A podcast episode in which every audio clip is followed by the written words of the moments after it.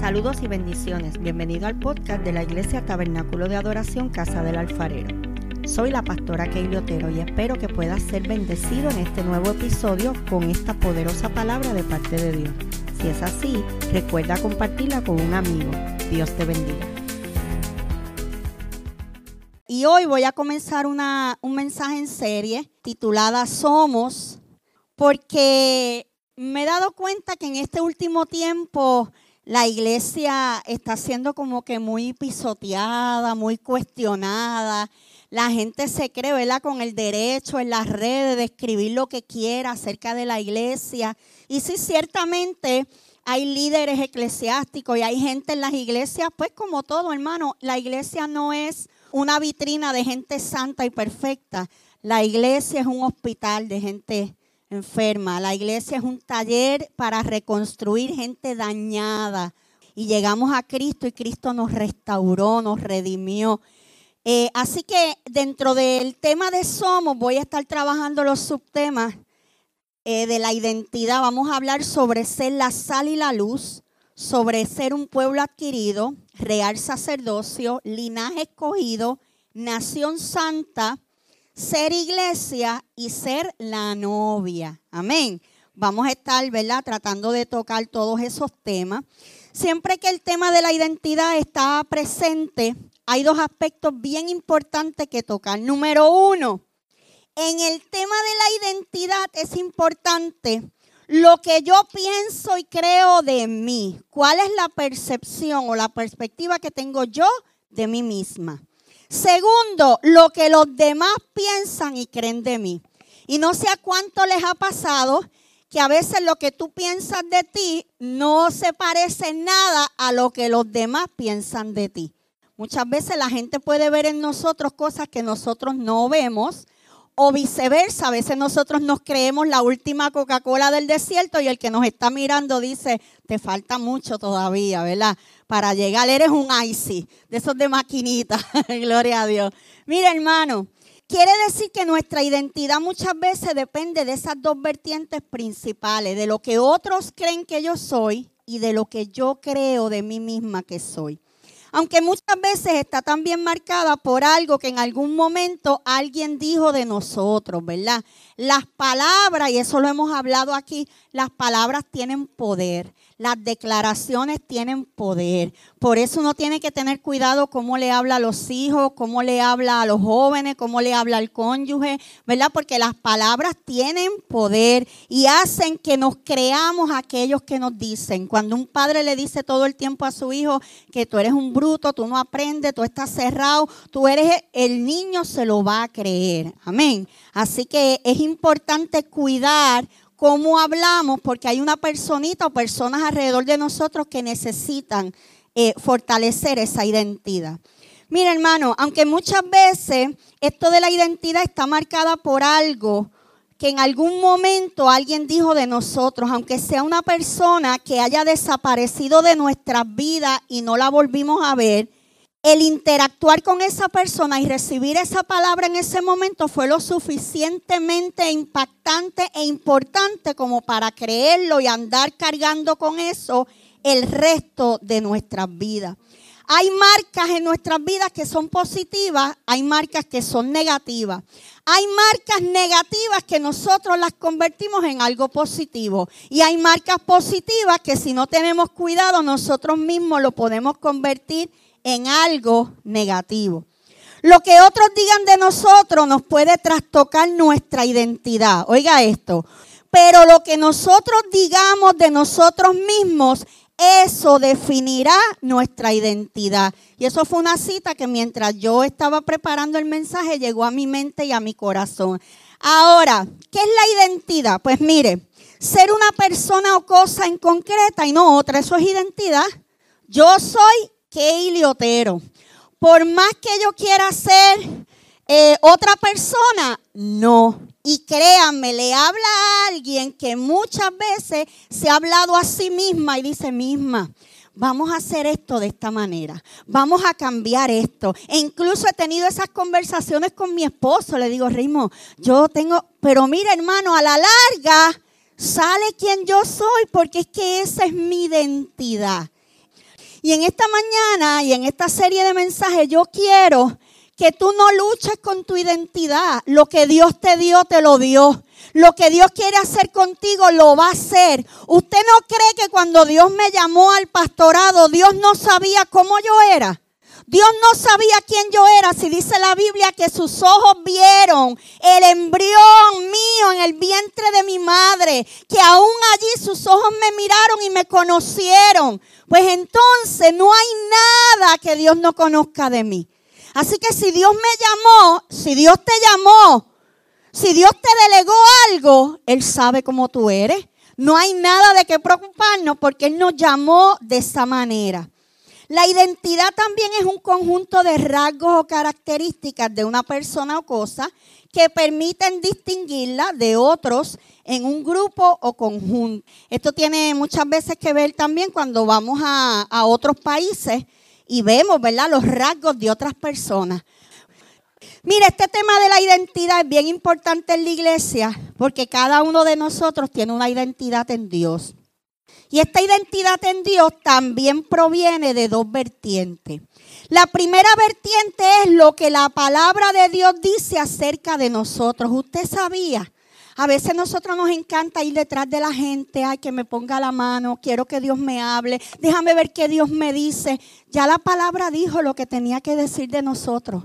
Ya la palabra de Dios, eh, en la palabra de Dios está escrito lo que nosotros somos y lo que debemos hacer, cómo debemos actuar, cómo debemos comportarnos. Pero con el tema de la identidad, mira lo que dice la palabra. La palabra dice que nosotros somos linaje escogido. Dice que somos real sacerdocio, que somos una nación santa, que somos pueblo adquirido. También dice que fuimos lavados por la sangre del cordero y comprados a precio de sangre. Dice que somos suyos. La Biblia dice que somos a hechura suya, que somos a imagen y semejanza de Cristo. Entonces yo no puedo pensar en un cristiano creyéndose poca cosa. No puedo pensar en un cristiano creyéndose menos que los demás. No puedo pensar en un cristiano mendigando amor, cariño, arrastrado. No, porque la Biblia dice que yo no soy cualquier cosa. La Biblia habla maravillas acerca de mí y de ti. La Biblia dice que somos hijos. ¿Cuántos se se sienten hijos de Dios. Este tema de sentirnos hijos de Dios es complicado, porque yo sé, yo vengo de ahí, yo vengo del sistema donde nos enseñaron a un Dios lejano, a un Dios castigador, a un Dios que estaba ahí con la vara esperando a ver en qué yo me equivocaba, para entonces castigarme, para golpearme, para regañarme. Y entonces traemos ese concepto de padre a la iglesia cuando Dios es un Padre amoroso. Dios nos ama. Y cuando aprendemos a ver a Dios como el Padre amoroso que es, mira hermano, mira si es amoroso, que cuántas veces no estaría Dios en la de castigarnos. ¿Cuántas veces? Sin embargo, nos extiende su amor y su misericordia. ¿Cuántas veces estaría Dios en la posición de desecharnos? Yo no sé usted, pero yo en la Biblia no he leído mucha gente que Dios haya desechado hay muchos escogidos. No hay muchos desechados, hay muchos amados. No hay muchos desechados, hay muchos reconstruidos. No hay muchos desechados, hay muchos con oportunidad nueva cada día. Así que eso a mí me da esperanza. Que no, me va, que no seré desechada, sino que Dios me va a mirar con misericordia, como lo ha hecho hasta hoy. Mire, vemos a Jesús el Hijo de Dios, Dios encarnado, siendo molestado con este tema de la identidad. En una ocasión, Jesús está en un lugar, Jesús está en un ayuno y llega Satanás y le dice a Jesús, le hace una pregunta importante. Le dice, si verdaderamente eres el Hijo de Dios, dile esas piedras que se conviertan en pan, haz esto, haz lo otro. Pero quiero enfocarme en esa frase. Si verdaderamente eres el Hijo de Dios. ¿Por qué Satanás llega con, esa, con ese cuestionamiento frente a Jesús? Porque Satanás sabía lo que Jesús iba a hacer. Y si Jesús tenía un problema de identidad en ese momento, iba a dañar el plan de salvación para la humanidad. Si Jesús se olvidaba por un momento de quién Él era, a lo que Él vino, porque Él iba a derramar su sangre, que Él era Dios encarnado, que Él era el Cordero de Dios, que Él era la alternativa, que Él era la solución, que era necesario que muriera. el diablo decía, si yo lo hago dudar por un momento.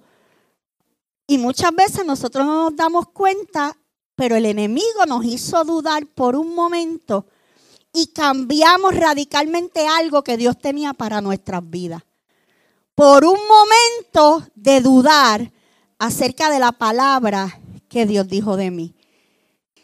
Iglesia, tenemos que cuidar nuestra identidad. El primer paso para tener una identidad sana es saber quién soy yo en Cristo. No es lo que la gente dice, no es lo que el mundo dice, no es la etiqueta que me pusieron, es qué dijo Dios de mí y qué yo creo que soy en Él. Gloria a Dios vemos a Satanás poniendo en tela de juicio la identidad de Jesús. Mire, si el diablo es atrevido y se atrevió a ir donde Jesús, ¿qué no va a hacer con nosotros, hermano? Bendito. Llegó allí y le dijo, si verdaderamente tú eres el Hijo de Dios. Jesús estaba 40 días ayunando. Jesús, ¿sabe qué tenía Jesús? Hambre. Sí, porque lo queremos espiritualizar. Ay, él era el Hijo de Dios. Sí, pero él estaba en su humanidad. 100% Dios, 100% hombre. Estaba en su humanidad. Iglesia tenía hambre. Ya los mareos habían llegado a su vida. Ya la boca se le estaba secando. Ya el hombre estaba, mire, allí yo me imagino diciendo, Dios mío, ayúdame, ayúdame a terminar esto. Estaba en su humanidad. Entonces llega quién? Satanás. Porque Satanás está pendiente a ver en qué momento puede poner en duda nuestra identidad. Y le dice a Jesús, si verdaderamente eres el Hijo de Dios, dile a esas piedras que se conviertan en pan. ¿Qué hacía Satanás? Satanás conocía la necesidad de Jesús. ¿Qué tenía Jesús? Hambre. ¿Y quién era Jesús? El Hijo de Dios. ¿Podía hacer el milagro de convertir las piedras en pan? Claro que sí. Entonces Satanás llega a tentarlo. Satanás pone en tela de juicio la identidad de Jesús porque sabía que próximamente él iba a ir a la cruz del Calvario, iba a derramar su sangre y tú y yo íbamos a ser salvos. ¿Qué hacía el diablo? Satanás boicoteando la salvación que tú y yo hoy día disfrutamos. Y muchas veces nosotros no nos damos cuenta que cuando Dios nos hace un llamado, viene Satanás a boicotear. Y entonces nos quedamos como en la lalandia. O sea, no nos damos cuenta, Beatriz, no nos percatamos que es el diablo boicoteando. Porque escuchó la palabra que Dios te dio. Y a lo mejor tú no la creíste, pero Él la creyó. A lo mejor tú no la entendiste, pero él la entendió. A lo mejor tú escuchaste el llamado, ok, voy para las naciones. Y, pero el diablo dijo que va para las naciones. O sea, que se va a convertir mucha gente. Que mucha gente va a conocer a Cristo. Que van a ver milagros. Que van a ver sanidades. Que van a ver liberación. Que los demonios, mire dónde va la mente del diablo. Y nosotros pensando, que voy para dónde. Ay, Dios mío, pero si yo ni maleta tengo que voy para dónde si yo no tengo pasaporte. Y nosotros ahí en la Lalandia, iglesia en la Lalandia. Y el diablo, mire ahí, diciendo, no vas para ningún lado. De aquí no sales ni a Vieque a predicar. Tú no vas ni para Culebra a predicar. Identidad, iglesia. Mire, es importante que Jesús estuviera claro de que Él era el Hijo de Dios, que Él era el escogido y ahí vemos a Jesús siendo molestado con su identidad. Gloria a Dios. Y te voy a decir algo, que nos molesten con nuestra identidad no es un problema, eso nos va a pasar todo el tiempo. El problema es cuando nosotros dudamos de nuestra identidad. ¿Sabes tú para qué Dios te llamó? ¿Sabes tú qué es lo que Dios quiere que tú hagas? ¿Estás claro tú cuál es tu identidad en Cristo? Eso es importante. Lo que piensen los demás eso no tiene importancia. Mire, vemos a Jesús en un momento dado trabajar con sus discípulos un problema que ellos tenían con la identidad de Él. Jesús tenía unos discípulos los discípulos estaban en la calle, algunos tenían Facebook, otros tenían Instagram, otros estaban, ¿verdad? Iban allí al colmadito de la esquina a comprar leche y pan y empezaron a escuchar que la gente estaba hablando de Jesús. Oiga esto, empezaron a escuchar que la gente estaba hablando de Jesús. Entonces, los discípulos llegan donde Jesús y le dicen, Jesús, hay un problema. Es que la gente dice que tú eres este. La gente dice que tú eres el otro. La gente dice que tú eres Elías. La gente dice que tú eres un profeta. La gente dice, ¿y qué? ¿Qué hacemos? ¿Quién tú eres? Y los discípulos ya estaban dudando. Y entonces, ¿quién tú eres? Entonces, la gente había definido a Jesús y eso no es problema, eso lo vamos a ver todo el tiempo. La gente nos va a definir a nosotros. Y este mensaje es importante. ¿Sabe por qué? Porque estamos viviendo en unos tiempos donde la gente está dañando la identidad de la iglesia. Ah, eso es un grupo ahí de locos. Cuando las iglesias están llenas de gente que ama y sirve a Dios con integridad. La iglesia está llena de matrimonios saludables, de pastores y líderes saludables, de jóvenes íntegros delante del Señor. Las iglesias están llenas de niños que se están criando en integridad a Cristo. Mire, una persona puede ser definida en una sola frase como también puede ser definida como la suma de todas sus cualidades, características y logros. Esto se debe a que una persona es única, irrepetible. ¿Usted sabía que usted es único? Único, única. Somos irrepetibles y eso debe manifestarse de alguna forma. Definir a una persona en una frase implica describir quién es esa persona y qué la hace única y especial. Cuando los discípulos empezaron a decirle a Jesús, están hablando esto de ti, están diciendo esto de ti, la gente cree esto de ti, Jesús, para Jesús era importante esa pregunta que ya mencioné. ¿Y ustedes quiénes creen que soy yo? Y eso es importante, iglesia. ¿Qué tú ¿Quién tú crees que es Jesús en tu vida? ¿Quién tú crees que es Dios en tu vida? ¿Quién tú crees que es el Espíritu Santo en, la, en tu vida? ¿Quién tú crees que eres en Dios? Con esta pregunta Jesús está diciendo a sus discípulos y a sus seguidores, a mí no me interesa lo que la gente dice y piensa de mí.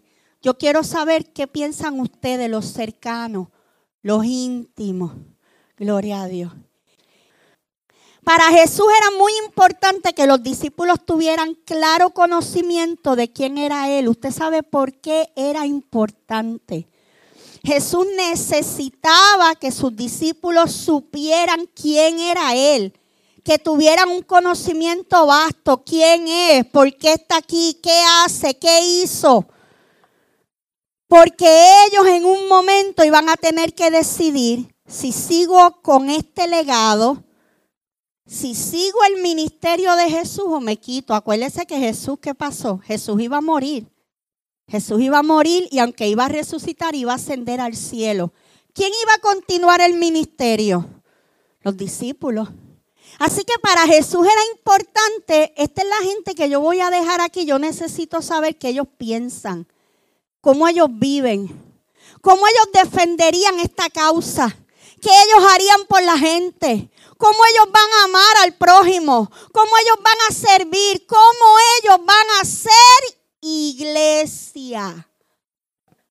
Me gustaría que el Espíritu Santo de Dios en este tiempo comience a trabajar con nosotros la iglesia. Me gustaría que sea la iglesia a nivel de Puerto Rico, a nivel mundial. Pero si empieza con nosotros nada más, estoy conforme. Yo quiero que Dios comience a trabajar con nuestra identidad de iglesia. Porque cuando tenemos identidad de iglesia, predicamos a Cristo donde sea. Aquí hay gente que tiene identidad de iglesia para poder hacer lo que Cristo nos llamó a hacer. Pero para tener identidad de iglesia tenemos que tener claro quiénes somos. ¿Quién soy yo en Cristo? Gloria a Dios. Si estoy dudando de quién yo soy, tengo problemas. Mire, Jesús necesitaba saber cuál preparados, convencidos y comprometidos estaban los discípulos, ya que estos le iban a representar. Ya aquellos discípulos no están, aquellos ya murieron pero estamos tú y yo. Hoy está la iglesia de Cristo. Hoy está la iglesia, la novia. Y le voy a decir una cosa. El enemigo ha usado todas las estrategias habidas y por haber para dañar la identidad de la iglesia y dividirnos. Dividirnos por grupo, dividirnos por, por creencias, dividirnos por boberías que no salvan ni condenan. Porque yo uso un pantalón y tú usas una falda porque yo toco pandereta y tú tocas piano, porque yo canto corito y tú cantas adoración, porque tú pastora te pintas el pelo y tú pastora tiene las canas. Por boberías hemos sido divididos por mucho tiempo. Y entonces dejamos, dejamos de representar a Cristo como deberíamos hacerlo. En otras palabras, Jesús necesita, iglesia, saber cuán preparados nosotros estamos y cuán comprometidos estamos. Usted no tiene que responder esa pregunta, esa es para ti y para mí. Esas son preguntas acá internas. ¿Cuán convencida yo estoy de quién es Cristo en mi vida? Ahorita, aquí había una mujer en depresión y yo la llamé para el frente. ¿Sabe por qué? Porque yo estoy convencida que Dios la puede sanar. Y estoy convencida que la sanó. ¿Sabe por qué? Porque lo hizo conmigo.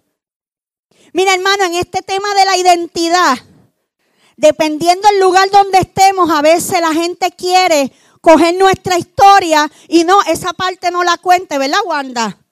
Usted sabe cuánta gente me decía a mí, no digas que estás en depresión porque vas a perder autoridad en la iglesia. No digas que estás triste porque vas a perder autoridad en la iglesia. ¿Sabes qué? Yo aprendí que el día que abrí mi corazón y la iglesia vio una pastora humana, una pastora que sufre, una pastora que estuvo en depresión, hoy en día yo puedo agradecer una iglesia que pasó el proceso conmigo, una iglesia que me valora y hoy yo puedo hablar con otro de lo que yo viví. Porque no hay nada más poderoso que la experiencia. Me perdonan, pero el que no ha tenido un hijo no puede dar consejo de cómo criar un hijo. El que nunca se ha montado en un avión no puede decirle a otro, mira, cuando llegues al aeropuerto, este es el proceso, el avión es así. No, nunca ha experimentado un vuelo. El que nunca se ha caído no le puede decir a otro cómo levantarse. El que nunca ha llorado no puede consolar a otro. Por eso la Biblia dice, bienaventurados, bienaventurados los que consuelan, los consolados. Bienaventurados los que lloran. Bienaventurados los que sufren. ¿Por qué? Iglesia, porque con la consolación tenemos la experiencia de poder consolar a otro. Gloria a Dios, aleluya. Mire, Jesús necesitaba saber cuán preparados estaban los discípulos y hoy necesita saber cuán preparados estamos nosotros. Yo no sé cuántos se han dado cuenta pero en las últimas semanas nuestra casa se está llenando. ¿Lo habían notado? La casa se está llenando. Pero saben que con la gente nueva que llega, llegan situaciones, llegan problemas. Y no lo digo en el mal sentido, es que todos tenemos problemas en la vida. Llegan las necesidades. Son necesarias esas conversaciones para saber qué te pasó, por qué estás aquí, de dónde vienes, quién te lastimó, quién te hizo daño, cuáles son tus sueños, qué dijo Dios de ti y por qué no lo has cumplido, para dónde quieres ir, qué quieres de Dios, qué quiere Dios de ti. Ese tipo de conversaciones son las que nos hacen como iglesia poder trabajar, ¿verdad? Los unos con los otros y poder hacer aquello que Dios nos llamó a hacer. Jesús necesitaba que estuviéramos claros quién era Él, porque iba a haber mucha gente en el camino que les cuestionaría acerca de quién era Jesús. De hecho, la Biblia registra que cuando Jesús muere, resucita y asciende al cielo, ese primer periodo fue de persecución para los discípulos. Gente murió por la causa de Cristo. Y ya para terminar, necesitamos conocer a Jesús. Necesitamos estar seguros de su verdad. Necesitamos haber creído por fe. Usted cree por fe, no por vista. También necesitamos experiencias personales con Él. No diga, ay, pero ya no dan culto de oración. Ay, es que en las iglesias ya no hay vigilia. Ya las iglesias no ayunan. Ya las iglesias no hay retiro. Quiere decir que hay una generación que vivía esperando que la iglesia programara unos eventos para yo encontrarme con Dios. No, hermano. Vigile en su casa. Ayune en su casa. Oremos en nuestra casa. Ayunemos en nuestra casa. Vigilemos en nuestra casa. Porque es mi experiencia. Yo necesito conocer a Dios. Y no puedo depender de otro. Yo no puedo depender de la iglesia, del pastor, de aquel, del evangelista, de mi amigo. Mira, hermano, dejemos de ser eh, eh, este, cristianos del spot del área de juego. ¿Sabe lo que pasa con los cristianos del área de juego? Que siempre necesitan un cheerleader que los esté animando. Nosotros sabemos lo que tenemos que hacer, iglesia. Nosotros sabemos quiénes somos. Y si usted no sabe quién es en Cristo, comience a orar. Diga al Espíritu Santo, revélame quién soy yo en ti. ¿Para qué me llamaste? Necesitamos saber quiénes somos en Cristo. Ponte de pie en esta mañana. Bendiciones. Si este episodio ha sido de bendición para ti, compártelo para que otros puedan ser edificados. Te invito a que nos busquen en Facebook como Tabernáculo de Adoración Casa del Alfarero y te suscribas a nuestros podcasts en las diferentes plataformas. Y así no te perderás ninguno de nuestros episodios. Dios te bendiga.